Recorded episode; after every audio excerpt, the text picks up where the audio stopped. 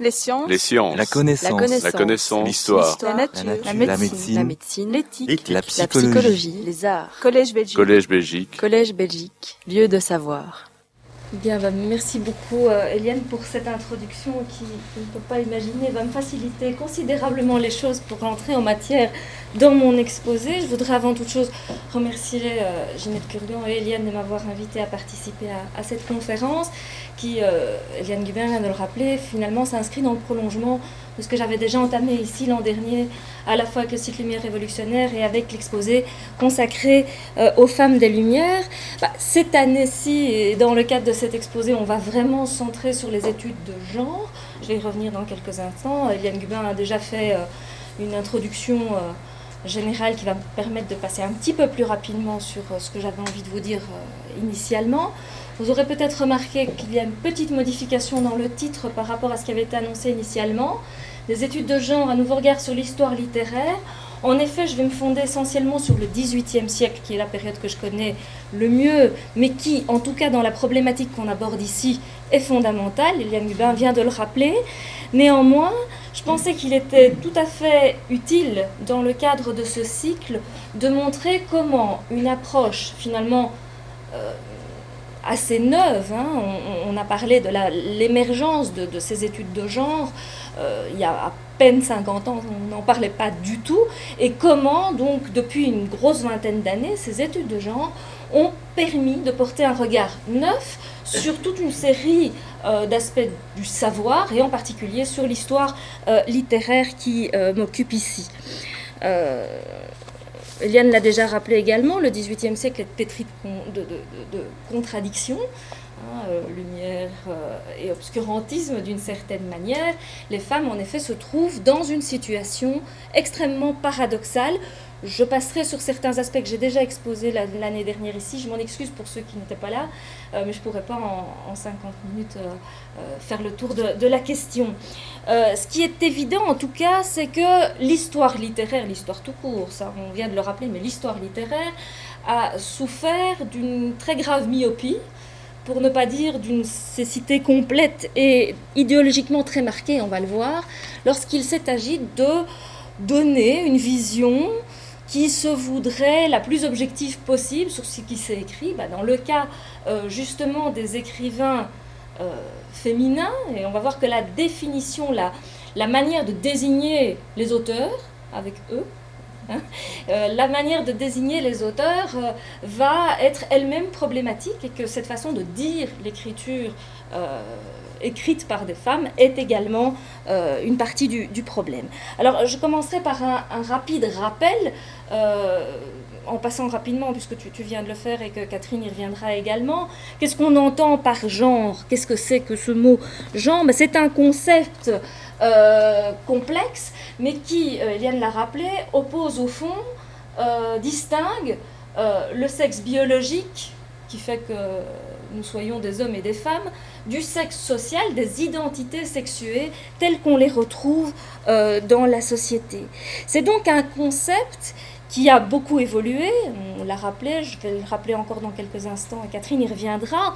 C'est un concept qui permet de penser les identités sexuées en termes de construction sociale, culturelle et politique. Alors, je, je voulais développer un peu ça, mais ça a été fait dans l'introduction, donc je n'y reviens pas. Je crois que la part du politique, en effet, dans euh, cette question des identités sexuées est fondamentale. Et on va le voir, l'histoire littéraire, même si elle n'a pas euh, un pied direct euh, dans la politique, ben, on sait très bien que la littérature euh, d'une société, d'une culture, a des ramifications avec des implications qui la dépassent on en est solidaire et donc très clairement on va se retrouver au, cœur même là d'une problématique qui touche à euh, ces, trois, volets.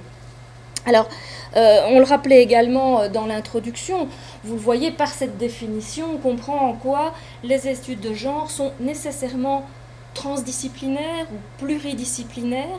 Ça, c'est vraiment quelque chose qui est particulièrement intéressant pour nous. L'université a trop longtemps souffert de cloisonnement étanche. Les historiens faisaient de l'histoire, les littéraires faisaient de la littérature, et puis on ne regardait pas chacun dans l'assiette du voisin. On sait aujourd'hui qu'on a besoin les uns des autres pour avancer, en particulier en histoire sociale et culturelle, qui est donc notre, notre propos ici. Donc ces études de genre, elles ne sont pas sorties de nulle part. Elles ont commencé à émerger euh, dans les années 70. Ce n'était évidemment pas ce nom-là qui était utilisé alors. Hein. On parlait à ce moment-là de Women History, et puis ça a commencé à évoluer.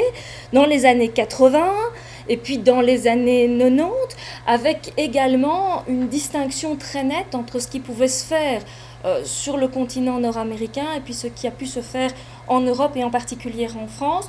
Euh, il faut savoir d'ailleurs que pour ce qui concerne le rapport des études de genre à la littérature, bah, la France a été assez réfractaire. Elle a mis euh, beaucoup plus de temps que les anglo-saxons. Je pense qu'en histoire, c'est le cas aussi, à, accepter finalement cette, cette, cette nouvelle vision des choses. Alors, je ne le cache pas, moi je me positionne très clairement du côté plus européen, plus français que du côté euh, anglo-saxon. Et c'est vraiment euh, dans cette, euh, dans cette mouvance-là que je m'inscris, même si vous allez le voir avec les références que je voudrais vous citer en commençant cette communication. Il y a toute une série de chercheurs américains et de chercheuses américaines qui ont beaucoup nourri ma réflexion. Et je vous livre ici une réflexion qui n'est pas originale en soi, mais qui se veut finalement Madame Kurgan le rappelait euh, en commençant, une espèce de mise à disposition de savoir euh, de l'université et des universités que j'ai essayé de rassembler ici. Donc mon propos sera essentiellement ciblé sur cette relation difficile complexe qu'entretient le genre et la littérature, ou plus exactement le genre et l'histoire littéraire. Je ne vais pas travailler ici avec vous sur des analyses de texte, mais bien sur la place des femmes dans l'histoire euh, de la littérature. Car c'est bien là que se trouve le nœud du problème. Quelle place a-t-on fait aux écrivains, aux écrivaines, aux auteurs ou aux auteurs dans l'histoire littéraire? C'est clair qu'elle ne rentre pas dans la partition traditionnelle des rôles. Hein. On sait que dans l'Occident judéo-chrétien, pour ne rester que dans un domaine que nous maîtrisons ici, bah, la tradition euh, la, partition traditionnelle euh, voudrait, ou a longtemps en tout cas, enfermer la femme dans le rôle de mère, d'épouse, en tout cas dans une sphère privée qui ne lui permet pas d'accéder à une certaine publicité. C'est un élément que j'avais euh, développé ici l'an dernier sur lequel je passe rapidement cette fois. Donc cette espèce d'exclusion sexuée qu'on va faire des femmes de toute une série euh, de discipline, et la littérature en est une parmi d'autres, je ne m'attache ici qu'à celle-là, euh, est particulièrement euh, problématique. Alors, le contexte historique est évidemment fondamental lorsqu'on veut étudier cette question. Je vais vous parler du XVIIIe siècle, puisque en effet, c'est un moment clé où va se nouer toute une série de répartitions qui vont inverser parfois certaines tendances, vous allez le voir, puis, bah, donc nous sommes aujourd'hui encore trop largement les héritiers euh, dans toute une série de perceptions, de présentations euh, des femmes par rapport à la littérature aujourd'hui. Alors, je voudrais quand même me situer dans une mouvance intellectuelle euh, plus vaste. Hein. je vous l'ai dit, il ne s'agit pas de réflexion personnel. Et je voudrais rendre hommage ici aux unités de recherche. On a déjà cité euh, l'unité de recherche que Eliane a, a, vraiment bien illustrée à l'ULB. On connaît tous euh, les, travaux qu'elle a, qu'elle a fait avec toute une équipe euh, à l'université. Actuellement, nous avons à l'ULB également une, unité de recherche transdisciplinaire, sagesse, savoir, genre et société, dont d'ailleurs toute une série de membres dont je fais partie viendront vous parler dans la deuxième partie de, de la session. Plus personnellement, euh, je suis tributaire euh, d'un autre groupe de recherche qui est la CIEFAR, qui est donc la Société internationale d'études des femmes de l'Ancien Régime, qui touche évidemment davantage à ma période, qui est la fin de l'Ancien Régime et euh, le début du 19e siècle. Citerai également le RING, qui est une association d'unités de recherche. Donc on dépasse finalement euh, le cadre des chapelles pour se mettre ensemble dans cette fédération de recherche sur le genre. Alors à côté de ça, c'est pas du tout exhaustif hein, ce que je présente ici, je le dis tout de suite. Il existe des revues qui sont spécialisées euh, dans cette thématique, notamment la revue Clio, hein, Histoire, Femmes et Société. Et pour le XVIIIe siècle en particulier, la fin de l'Ancien Régime, je citerai encore l'Institut Émilie du Châtelet, dont les activités sont euh, très très importantes, tant au niveau des publications que des rencontres qui sont organisées. Il s'agit d'une unité de recherche française. Alors, tous ces éléments seront disponibles sur le site pour euh, ceux qui voudront éventuellement euh, aller voir les publications de, ces unités de recherche. Pour ce qui est des publications elles-mêmes maintenant, euh, je me suis fondée pour cette communication sur un nombre assez, assez nourri de, réflexions. Je, voudrais citer ici certains auteurs qui m'ont inspiré en particulier, que je vous citerai à plusieurs reprises dans le cadre de ma communication. D'abord Geneviève Fraisse, euh, j'ai cité ici, bon, Muse de la Raison pourrait en citer beaucoup. Geneviève Fraisse sera ici dans quelques semaines euh, dans le cadre de la session Jupe et Pantalon. Donc je lui fais un petit peu de pub quand même déjà en commençant. On n'en a pas besoin, pour bien le dire. Euh, à côté de ça, il y a les travaux de Nicole Pellegrin que je vous citerai encore. Ici, il s'agit d'une anthologie d'écrits féministes sur laquelle je ne vais pas travailler, mais c'était vraiment pour illustrer certaines de ses publications. Et dans le cadre de cette conférence même, je me suis essentiellement fondée sur un ouvrage récent dirigé par Martine Red dans euh, une collection qu'elle dirige elle-même chez Champion, qui est assez récente sur le genre, euh, et qui ici est un collectif, euh, qui est une édition de, d'essais collectifs, Les femmes dans la critique et l'histoire littéraire. Il y a des choses assez surprenantes là-dedans. Je vous engage vraiment à, y jeter un, coup d'œil. Il y a également euh, un ouvrage collectif dirigé par Eliane Viennot et Nicole Pellegrin, encore elle, Revisiter la querelle des femmes, qui également montre en quoi la diachronie est extrêmement importante. Cette querelle des femmes, elle remonte à bien plus loin que le XVIIIe siècle, mais elle va prendre un, nouveau souffle dans, la seconde moitié du XVIIIe euh, pour vraiment euh, exploser au moment de la Révolution et, du début du XIXe siècle. Et puis toujours de Martine Red, un, ouvrage collectif encore, des femmes en littérature, qui pose toute une série de questions que je vais être amenée à, voir ici euh, avec vous.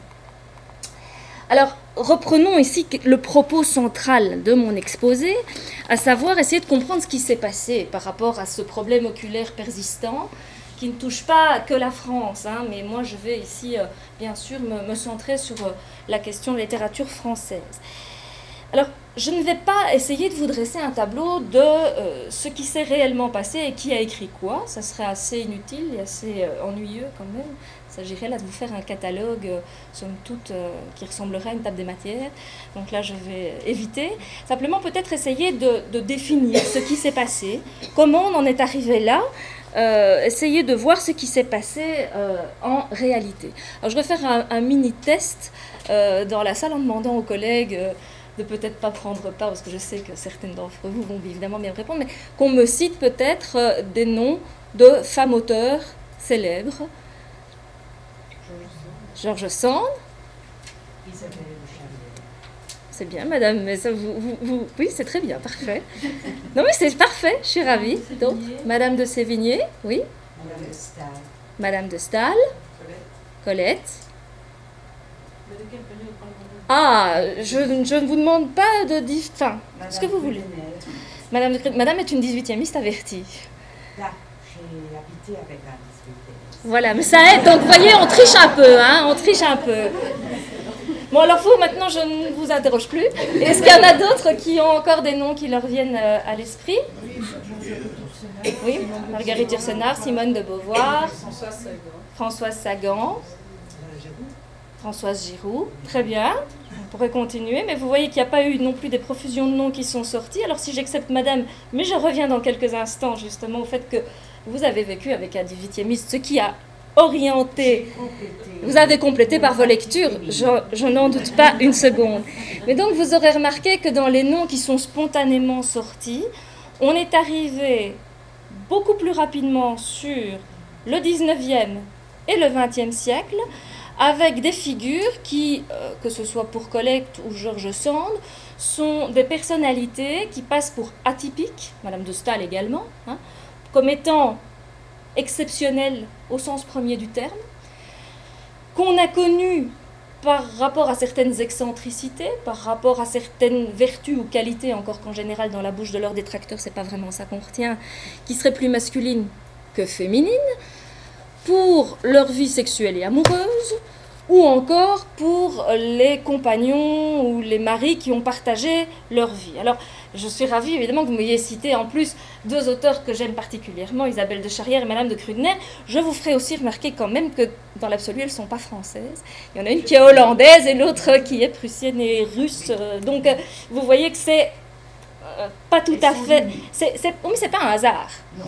Ce n'est pas un hasard, et donc ce qui m'intéresse dans ce petit euh, aperçu, j'ai fait répéter personne avant, oui, donc j'ai pris des, je travaille sans filet, hein, mais j'étais sûre du résultat, c'est que en fait, euh, ce que vous m'avez donné comme réponse n'a rien d'étonnant. Il n'y a pour ainsi dire rien pour le 18e, à part Madame, hein, mais on vient de, de voir ce qu'on avait à en dire. On m'a cité Madame de Sévigné pour le XVIIe siècle, personne n'a parlé de Madame de Lafayette et d'autres. J'y reviendrai dans quelques instants.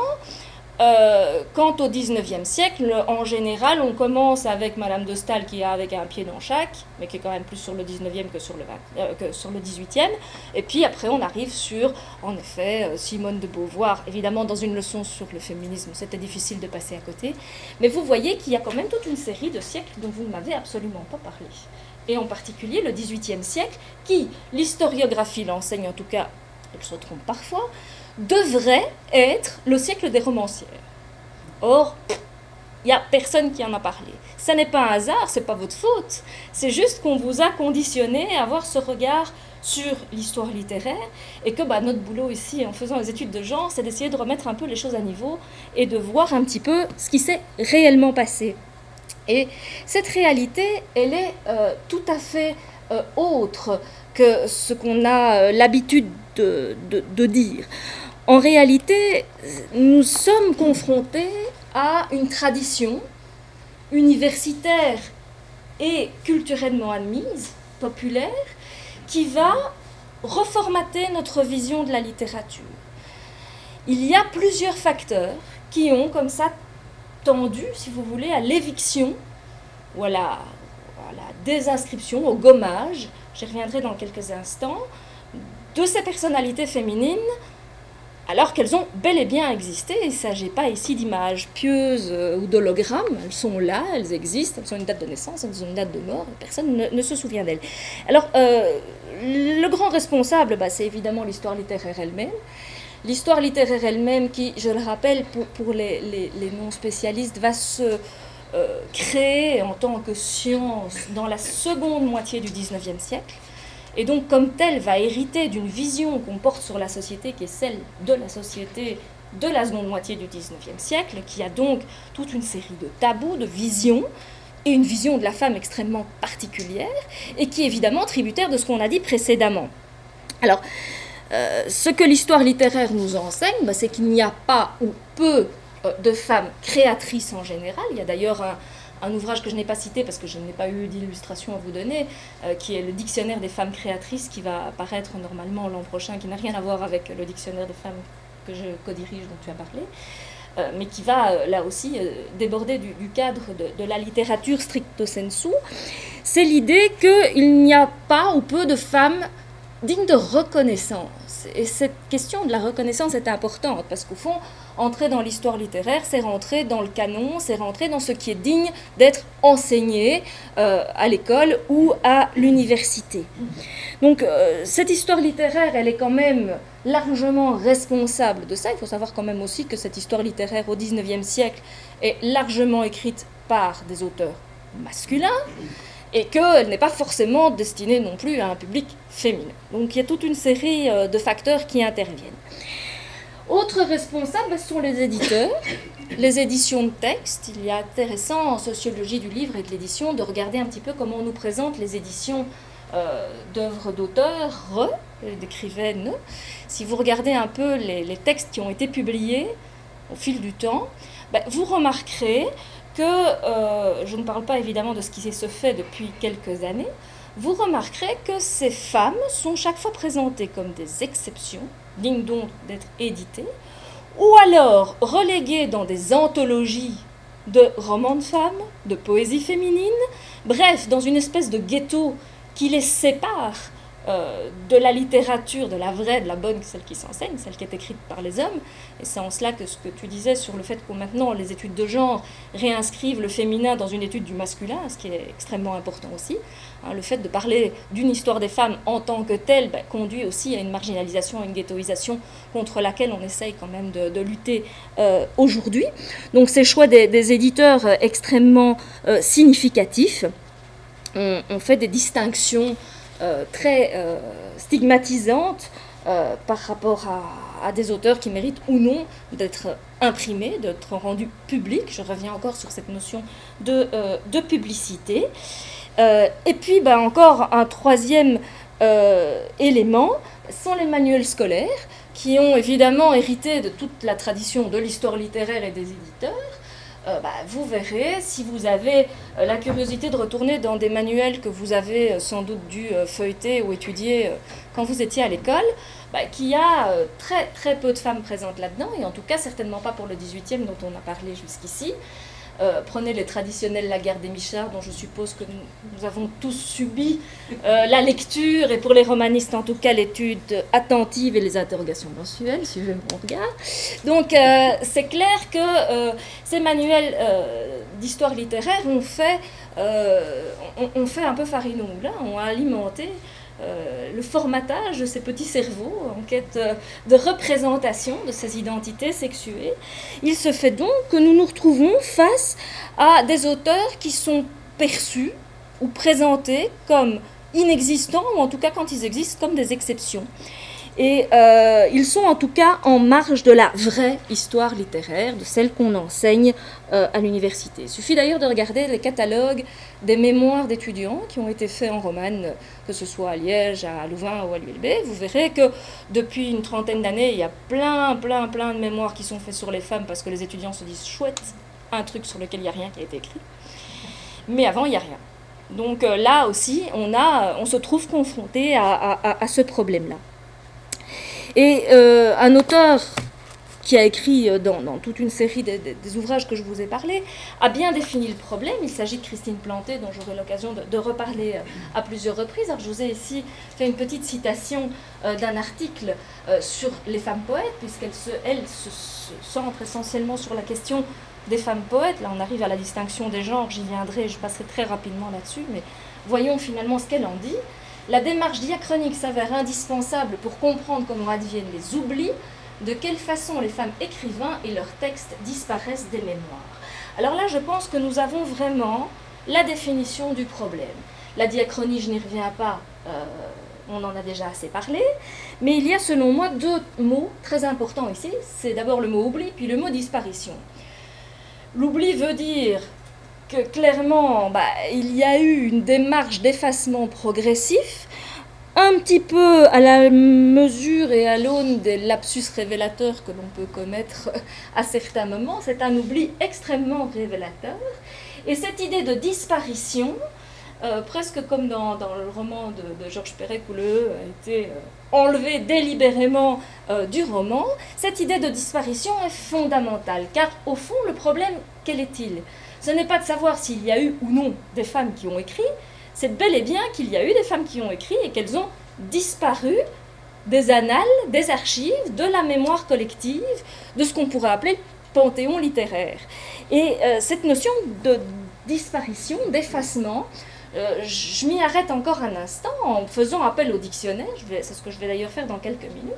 J'ai regardé la définition du, disparaître, et le trésor de la langue française nous dit disparaître, c'est cesser de paraître au regard, d'être visible. Il y a donc là une idée de progression, de changement de statut. Des êtres qui existaient ont cessé d'être visibles. Pourquoi? Ben Parce qu'on les a euh, purement et simplement effacés. Et au fond, tout l'enjeu des études de genre en matière d'histoire littéraire c'est de parvenir à rendre ces femmes visibles. Et j'emprunte ici euh, le titre d'un ouvrage historienne que les historiens connaissent bien, Becoming Visible, donc qui est le titre d'un ouvrage qui a été édité par Renate Brickenthal et, Claudia Kohls, qui très clairement me permet ici de résumer ma pensée, à savoir les études de genre en matière d'histoire littéraire ne sont pas là euh, pour permettre d'écrire enfin une histoire littéraire des femmes, c'est pas ça qu'on veut. Ce qu'on veut faire, c'est bel et bien rendre visible celles qui appartiennent de droit à l'histoire littéraire à part entière et pas à une histoire littéraire des femmes.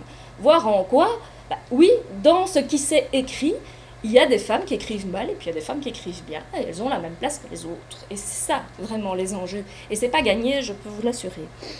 Donc, à partir de ce constat, euh, je voudrais maintenant essayer de, d'essayer de comprendre avec vous comment ça s'est fait, euh, puisqu'on sait que dans la mesure où elles ont disparu, c'est qu'elles ont quand même existé.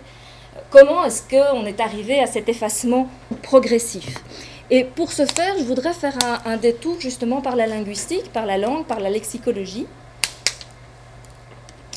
euh, en m'inspirant aussi des travaux d'une collègues sur euh, la question de, la langue. La langue qui, au fond, est notre manière d'appréhender le monde, qui est le reflet de notre perception du monde. Hein, c'est ce rapport que les philosophes connaissent bien entre les mots et les choses, entre ce que les linguistes appellent le signifié et le signifiant, c'est-à-dire le concept et le mot qui est censé euh, le représenter. Alors, euh, cette fois, j'emprunte les conclusions euh, de cette section à une confrère américaine, John DeJean, historienne et historienne de la littérature, qui a fait une enquête extrêmement pointue dans les dictionnaires de langue française du XVIIe au XIXe siècle en s'attachant à un mot, et ce mot c'est le mot auteur. Comment est-ce que le mot auteur se trouve défini dans euh, les dictionnaires. Alors je n'ai pas le temps de vous donner ici euh, l'ensemble des, définitions, donc vous devrez me croire sur parole et retourner voir l'article euh, de Jeanne de Jean si vous voulez des exemples. Sachant qu'en tout cas, la France jouit d'une tradition lexicographique assez abondante et que nous avons pour le XVIIe et le XVIIIe siècle des noms qui vont revenir, qui sont des auteurs qui vont être répété, si vous voulez, et euh, mis à jour, update, euh, avant la lettre, euh, entre le XVIIe et le XVIIIe siècle. Et ce qui est si intéressant, c'est que les quatre grandes références, qui sont le dictionnaire de Richelet, de Furtière, le dictionnaire de l'Académie française, qui, vous le savez, n'est jamais très en avance, et puis le dictionnaire des jésuites de Trévoux, sont tous d'accord. Sont tous d'accord sur le fait que le mot auteur peut désigner tantôt un homme, tantôt une femme. Et ça, c'est vrai jusqu'à peu près dans les, 1700, les années 1760. Il y a une, unanimité assez remarquable euh, qui semble nous dire que le mot auteur convient aussi bien aux hommes qu'aux femmes, qui affirment que la femme en littérature, hein, en littérature on s'entend bien, est bien l'égal de l'homme. Alors, la réalité n'est pas si rose, ça c'est évident, mais en tout cas, sur le plan de la langue et du dire les choses, le mot auteur peut très bien désigner sans le E muet une femme ou un homme sans que les gens soient étonnés. On n'est pas obligé d'accoler le mot femme à côté du mot auteur pour savoir qu'il s'agit d'une femme, suffit de mettre son nom, ça suffit. Euh, au point qu'on en arrive en 1787, mais là je vous dis très clairement que c'est un exemple un peu isolé, mais la citation était trop belle donc j'avais trop envie de la donner. Euh, au point que certains euh, auteurs de dictionnaires vont maintenir euh, cette non-distinction genrée entre auteurs, hommes et femmes, et que vous trouvez dans un dictionnaire comme celui de Ferraud en 1787 cette phrase magnifique quand on parle des ouvrages d'esprit, auteur et des deux genres. Et donc vous voyez que le terme genre est déjà utilisé ici à la fin du XVIIIe siècle dans la même acception au fond que celle que nous avons envie de développer ici. 1787, c'est déjà un petit peu tardif, hein, parce que je vous ai dit, l'unanimité, en général, elle s'est maintenue jusqu'en 1760 environ. Et si on regarde ce qui s'est passé à partir de ces années 1760, on va se rendre compte que les choses ne sont pas si claires. Ainsi, le dictionnaire de Trévoux, donc euh, qu'on appelle Trévoux parce que c'est le lieu où il a été publié, c'est pas quelqu'un, hein, c'est un endroit, un dictionnaire jésuite. Euh, le dictionnaire de Trévoux qui avait l'air d'être tout à fait d'accord avec Richelet, Furtière et l'Académie pour dire qu'auteur euh, est des deux genres quand il s'agit, quand il s'agit d'ouvrages d'esprit, va quand même déjà établir quelques petites nuances. Il y en a d'autres, mais j'ai juste gardé celui-là pour l'exemple.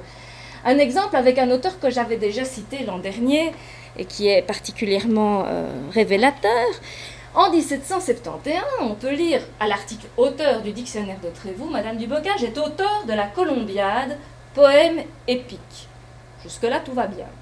Mais on nous ajoute, lorsqu'il s'agit d'une femme, on fait quelquefois ce nom, auteur féminin, mais il faut en cela beaucoup de réserve on est égaux, mais enfin, il y en a qui sont plus égaux que les autres quand même. Et en 1771, ça commence déjà à devenir difficile. Alors, euh, ce qui est intéressant, c'est que cette brave Madame du Bottage, je vais passer rapidement sur euh, ces extraits pour euh, ne pas empiéter sur mon temps de parole, mais cette brave femme que j'imagine peu d'entre vous connaissent aujourd'hui, était une salonnière célèbre au XVIIIe siècle, dont le salon était fréquenté par tout le gratin intellectuel jusqu'au jour où elle a décidé d'écrire. Et là, on a trouvé quand même qu'il y avait quand même des limites aux bornes et qu'il fallait peut-être pas exagérer quand même. Euh, faire à manger, c'est une chose, recevoir les beaux esprits, c'en est une autre, mais vouloir en être un soi-même, là, c'est peut-être un petit peu abusif. Et donc, j'ai repris des citations que j'avais faites l'an dernier, mais qui me paraissaient particulièrement euh, explicites par rapport à cette définition de Trévoux que j'ignorais l'année dernière. C'est d'abord le jugement que porte Collet un auteur qu'on a aussi complètement oublié euh, aujourd'hui, pour d'autres raisons. À propos de Madame du Bocage, je ne lui ai jamais soupçonné de faire des vers, je n'avais aperçu dans cette dame aucune prétention au bel esprit, personne ne se doutait de sa veine, elle s'est tout d'un coup avisée de son talent prétendu à un âge où on a coutume de le cacher. C'est charmant. Hein Donc en plus, à partir d'un certain âge, on n'a quand même pas intérêt à penser trop fort parce que c'est encore un petit peu plus ridicule que quand on est jeune et joli. Alors, on pourrait se dire que ce collet est un, un homme un peu aigri, euh, pas très ouvert. Le problème, c'est qu'on va trouver la même chose chez les encyclopédistes, qui sont pas toujours très très euh, féministes non plus, et qu'on va trouver la même chose chez Grimm, donc ami des encyclopédistes et auteur de la correspondance littéraire. Vous trouvez toujours à propos de la même femme qui visiblement fait l'unanimité. Madame du Bocage n'avait pas besoin de cette manie pour se faire un état agréable à Paris. Elle était d'une figure agréable, elle est bonne femme, elle est riche, elle pouvait fixer chez elle les gens d'esprit et de bonne compagnie sans les mettre dans l'embarras de lui parler avec peu de sincérité de sa Colombiade et de ses Amazones. Je crois que c'est QFD, hein. on a vu un peu où est le problème à partir du moment où on publie, où on devient une femme auteur.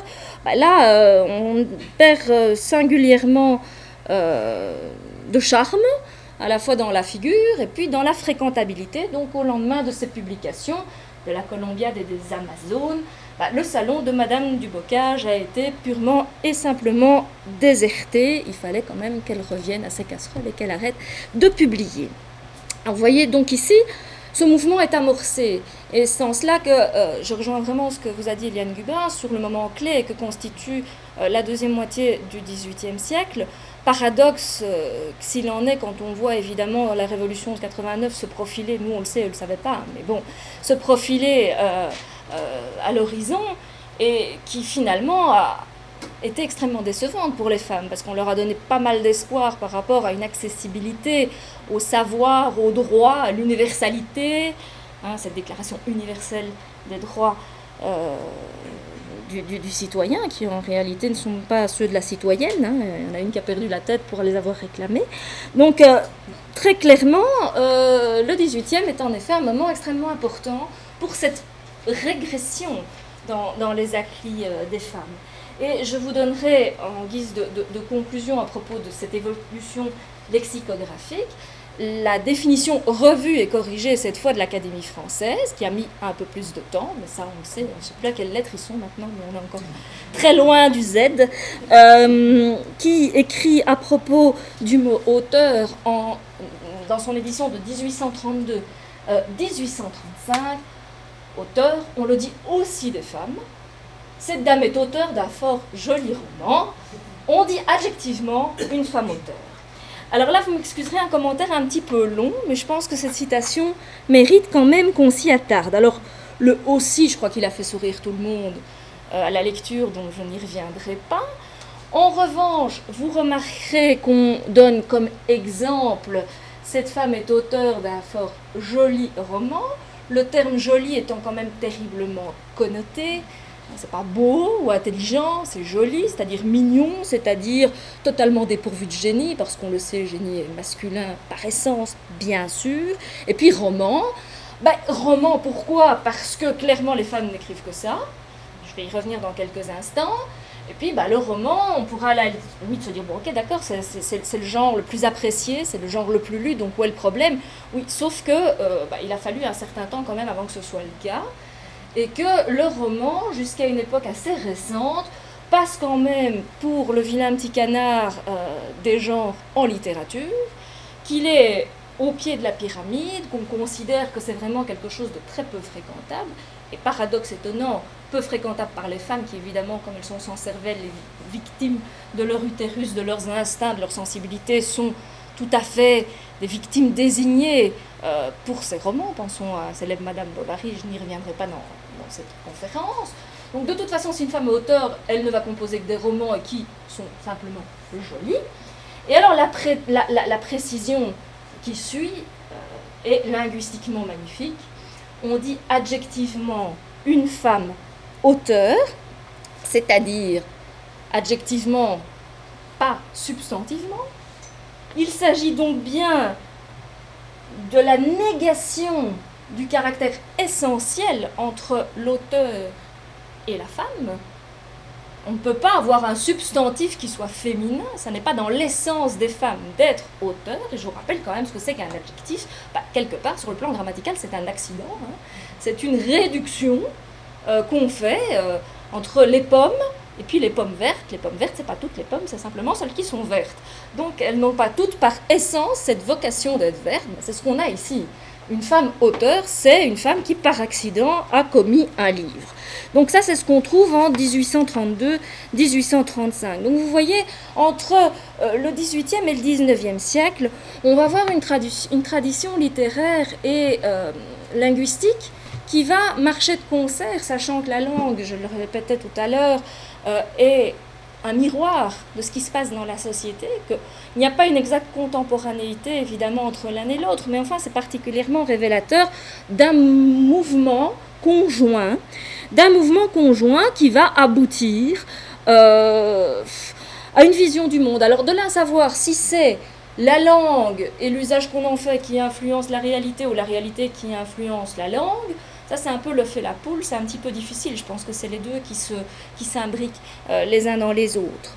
Toujours est-il que pour ce qui est de l'histoire littéraire, donc je reviens à mes moutons euh, comme, euh, comme, comme panurge, si on revient à nos moutons, on va essayer de voir où sera le point d'orgue de cette disparition progressive. On peut dire qu'elle date en effet donc du 18e siècle avec un auteur que je vous reciterai tout à l'heure. J'ai pas trop le temps de vous expliquer qui il est maintenant, ça serait trop long.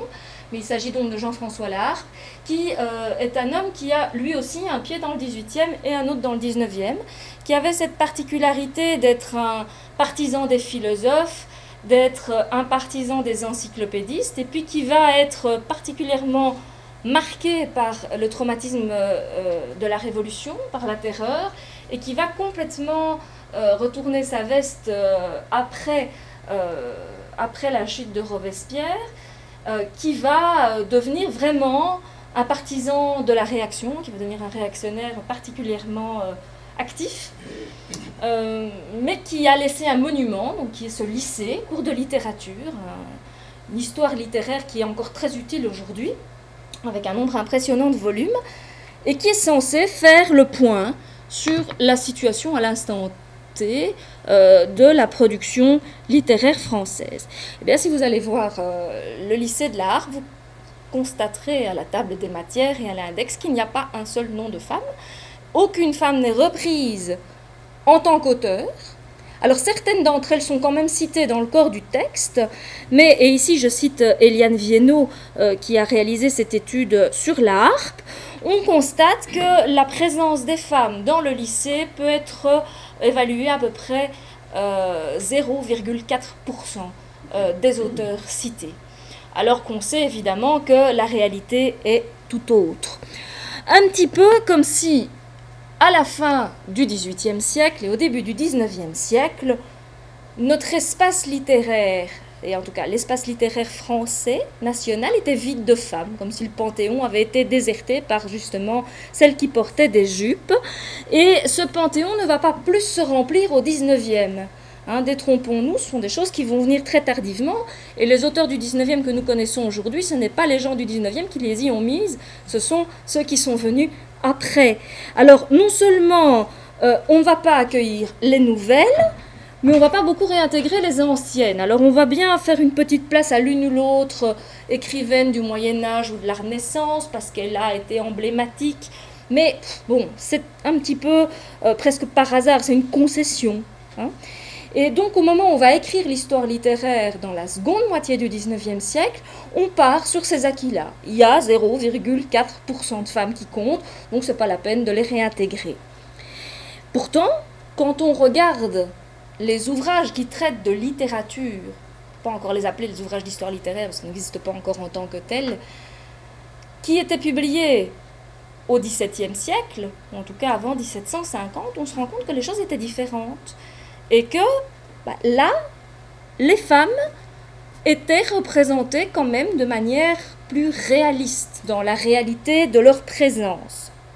Donc, on assiste bien à ce processus d'effacement dont parlait Christine Planté, de disparition euh, dans la seconde moitié du 19e siècle. Un petit peu comme si on avait mis en place des filtres qui allaient brouiller de plus en plus euh, la vision. Je reviens ici à ma métaphore oculaire qui me paraît euh, extrêmement parlante, car en effet, dans les travaux ou dans les ouvrages du XVIIe siècle, vous allez trouver la présence de toute une série de femmes, Christine de Pisan, Marguerite de Navarre, Marguerite de Valois, Louise Labbé, hein, la belle cordière.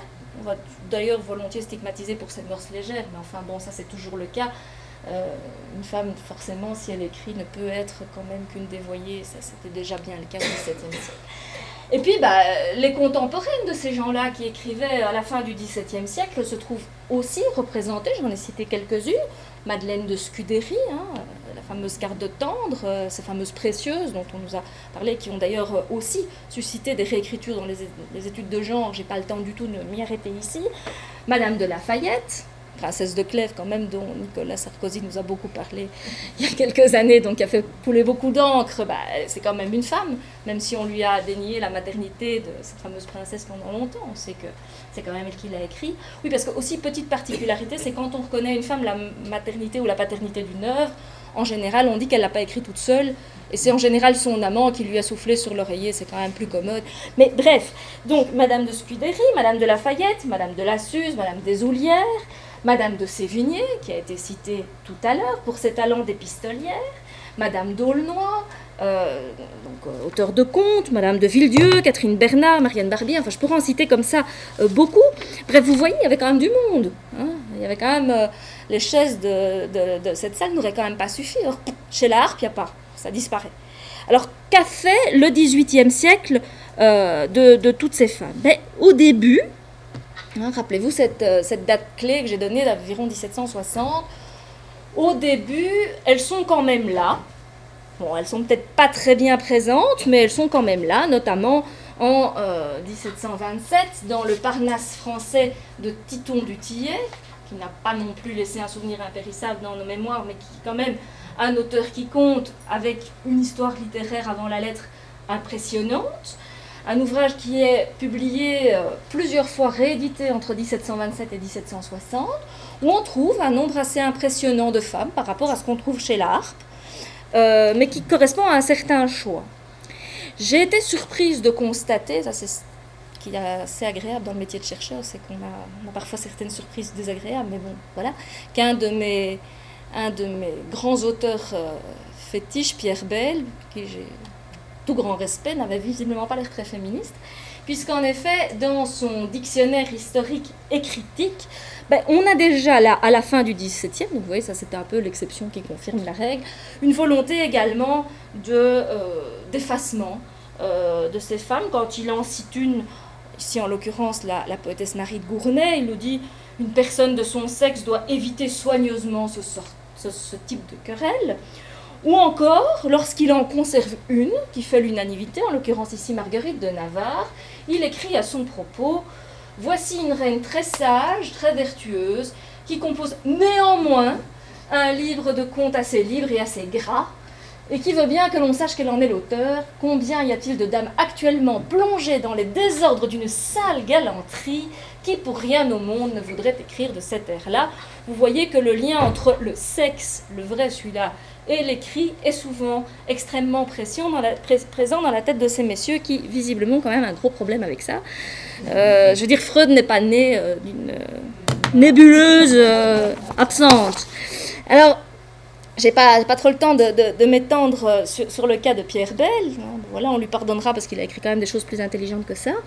mais disons que le modèle était lancé. Hein. On a à la fin du XVIIIe, ici on est un siècle plus tôt, cette idée quand même d'effacement progressif. il n'y a plus de place pour les femmes auteurs euh, dans les ouvrages euh, de littérature. Et donc je reviens sur mon fameux La Harpe. Bah, lui, il va consacrer ça, sachant que la Harpe a servi finalement de modèle à toute une série d'historiens de la littérature. Vous savez, on se pille les uns les autres en général. Hein. Il suffit de revoir les biographies nationales, aller voir euh, la biographie Michaud, qui est quand même une Bible encore pour nous tous. Bah, il y a quand même beaucoup de choses qui sont simplement copiées de la biographie de l'abbé de Feller, etc. Donc les gens se citent, parfois on ne vérifie même pas euh, ce qu'on dit, puis parfois on a à l'arrivée quelque chose d'assez surprenant. En tout cas, en histoire littéraire, c'est comme ça. On assiste très clairement avec l'art et avec ceux qui vont le suivre à une masculinisation progressive de ce canon littéraire, avec tout ce qui va aller avec, évidemment, avec l'augmentation des marques de genre dans toutes les autres activités humaines, qui va évidemment toucher aussi euh, la littérature.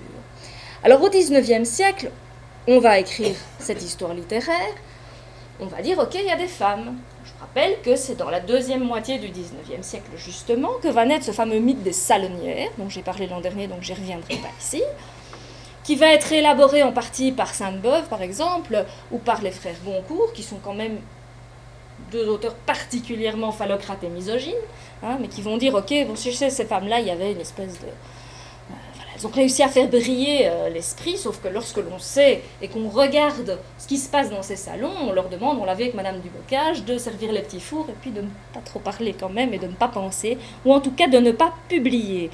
Alors, euh, l'histoire littéraire va concéder un peu de place aux femmes, mais elle va les cantonner dans des domaines extrêmement particuliers. Alors, euh, cette fois encore, je reviens à Christine Planté qui a parlé du genre des genres, à savoir que certains genres ne seraient pas faits pour les femmes. Ainsi, on est persuadé que l'épopée ne sied pas à une femme, que le théâtre ne sied pas à une femme, que la poésie, sauf si elle est galante et mignonne, ne convient pas à une femme. En d'autres termes, la femme peut écrire, mais des lettres, d'où le succès de Madame de Sévigné, avec ici un autre euh, volume de Christine Planté sur la remise en question, justement, aujourd'hui, euh, depuis une dizaine d'années, du fait que l'épistolaire serait un genre essentiellement féminin. On se rend compte que là aussi, bah, euh, l'histoire littéraire évolue et a intérêt à revoir sa copie parce que ce n'est pas tout à fait le cas. Et aussi, bah, le fait que la femme peut écrire des romans et qu'elle les bonne qu'à ça, c'est ce que Christine Planté montre dans son ouvrage La petite sœur de Balzac.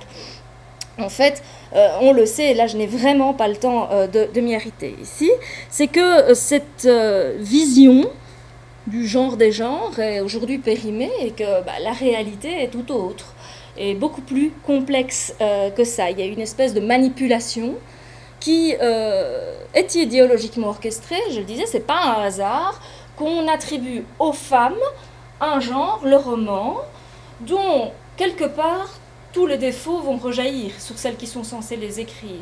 Ils sont futiles, ils sont mensongers, ils sont hypocrites, ils sont dangereux. Bref, ils étaient faits pour se rencontrer, quoi, en gros. Hein. Donc euh, c'est une vision, vous voyez, qui n'est pas dépourvue euh, de signification.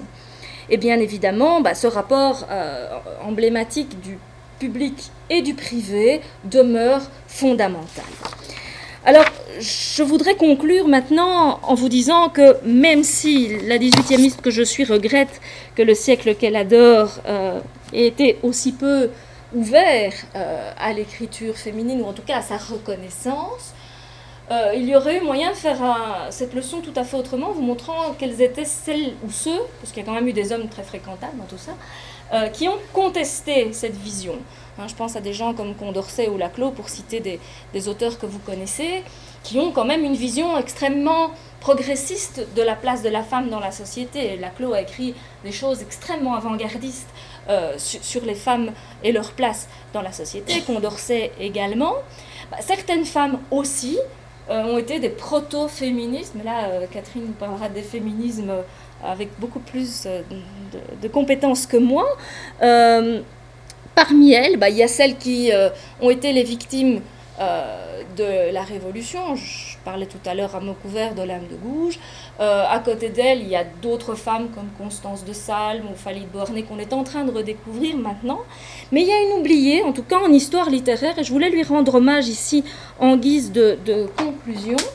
Cette personne, euh, c'est Fortuné Briquet, avec un nom pareil, c'est étonnant qu'on l'ait oublié qui n'a pas vécu très longtemps, vous le voyez, qui nous est présentée ici sous une gravure où elle a quand même l'air d'avoir 12 ans et demi, mais elle a quand même réussi à, publier un dictionnaire, un dictionnaire historique, littéraire et bibliographique des Françaises et des étrangères naturalisées en France, euh, qui sert encore aujourd'hui beaucoup, et qui nous a servi beaucoup à nous dans l'établissement de notre base de données pour le dictionnaire des femmes des Lumières, qui a beaucoup servi également euh, à la CFR, qui d'ailleurs a mis un lien pour euh, qu'on puisse avoir directement accès à ce dictionnaire de Fortuné Riquet, qui a évidemment vieilli, qui n'est pas irréprochable, mais qui a en tout cas des intentions extrêmement louables, et je voulais vraiment lui rendre hommage ici, en faisant un petit clin d'œil tout de même sur la date de publication, 1804.